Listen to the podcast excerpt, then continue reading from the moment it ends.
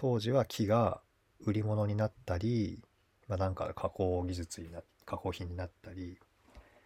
いろんな利用価値があったから木をガンガン植えたんだと思うんですけど当然木なんて何十年もかけないと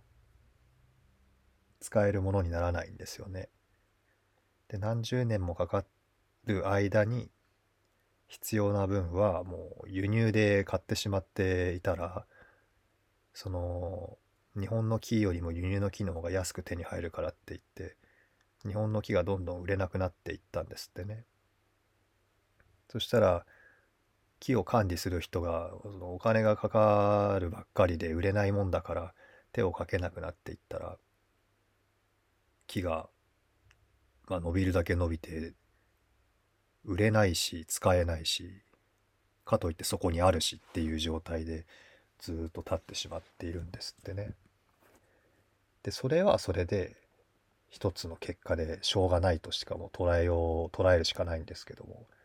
難しいのがこの先でうんと当時その木の管理をする技術や知識を持った人がいたとしてでその人が「もういいや」って言って「日本の木売れないしいいや」って言ってやらなくなっていったらその技術や知識が伝承されなくなっていったんですってね。全国でそうだっていうわけじゃないんですけどそういう場所が増えたらしくてだから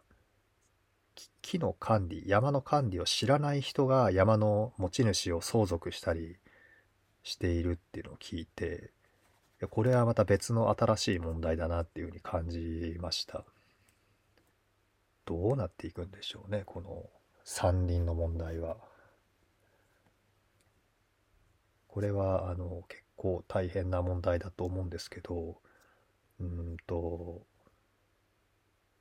まあ統計上ね人口は減っていくんだっていうのは分かってますし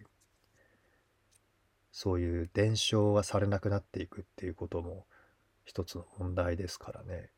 まあ情報社会ですので何かしら情報が残るのかもしれないですけどやっぱり目の前でこういう場合はこうだとか、まあ、師匠と弟子じゃないですけど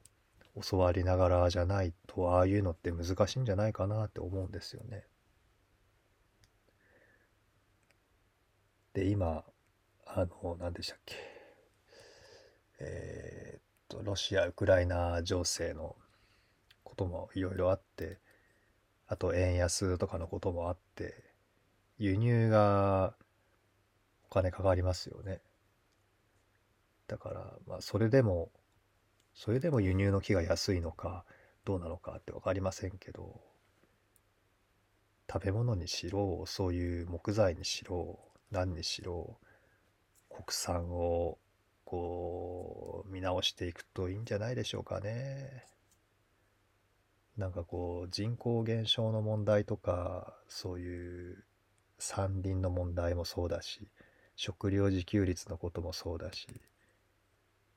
なんかこう解決する気があるんだろうかって思う人ばっかりがトップに立ってるよなって印象があります。まあ私に解決のアイデアがあるわけじゃないんですけどもでもなんかこう問題に気づくっていうのかな気にするこう問題があるんだって気にするのと全然考えないのとはやっぱり違うと思うんで一人一人がねそういう問題意識みたいのを持っていけると上に立つリーダーも誰選ばれる人が変わっていくんじゃないかなとかって思っているんですけどこればっかりは分かりませんどうなるか。ということで、森本ノート、福田版でした。はい。では番外編、ここまでになります。えー、次回は連休中になるのかな？